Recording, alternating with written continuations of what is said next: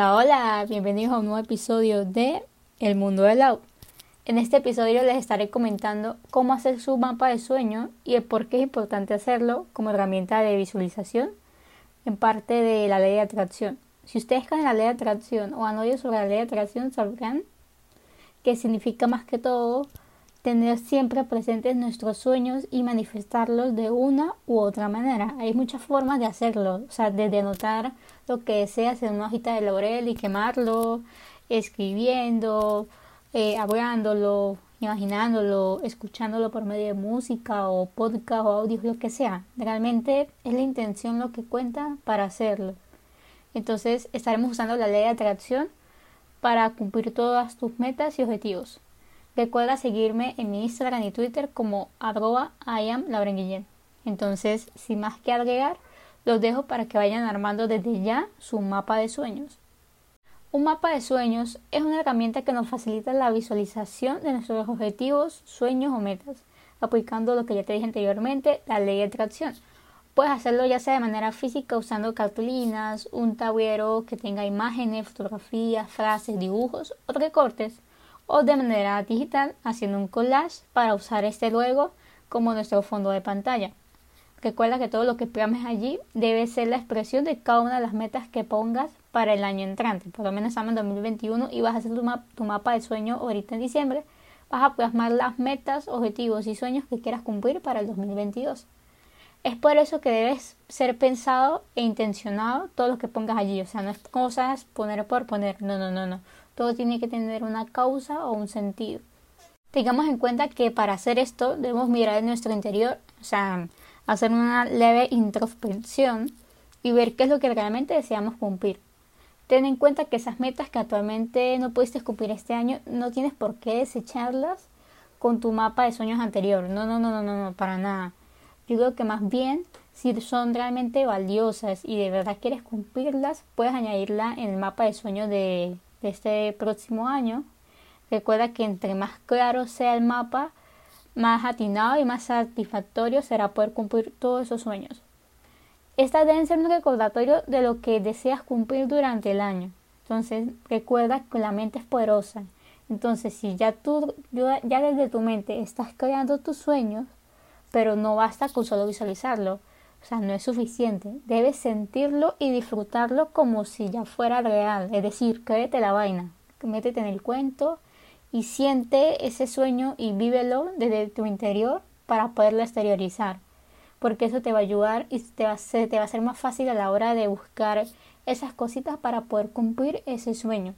Recuerda tener esto muy muy presente en tu vida. Es decir, ese sueño o meta o objetivo que vas a plasmar en tu mapa de sueños.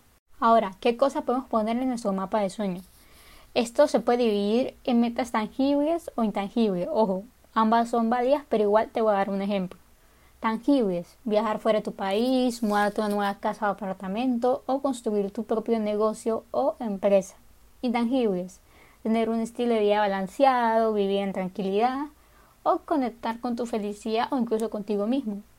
Es importante que cuando hagas tu mapa de sueño Piensa, por favor, piensa y planteate qué es lo que quieres, cuáles son tus motivaciones, tus deseos y todo eso que te gustaría cambiar o mejorar en tu vida.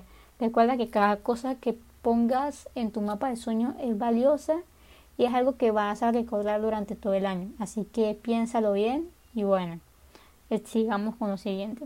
Ok, teniendo en cuenta todo lo que ya te he dicho anteriormente, te daré los pasos a seguir para que empieces desde ya a plantear esos sueños o metas que quieras cumplir en este próximo año y lo puedas poner desde ya en tu mapa de sueños. 1. Define con claridad tus sueños, metas u objetivos. 2.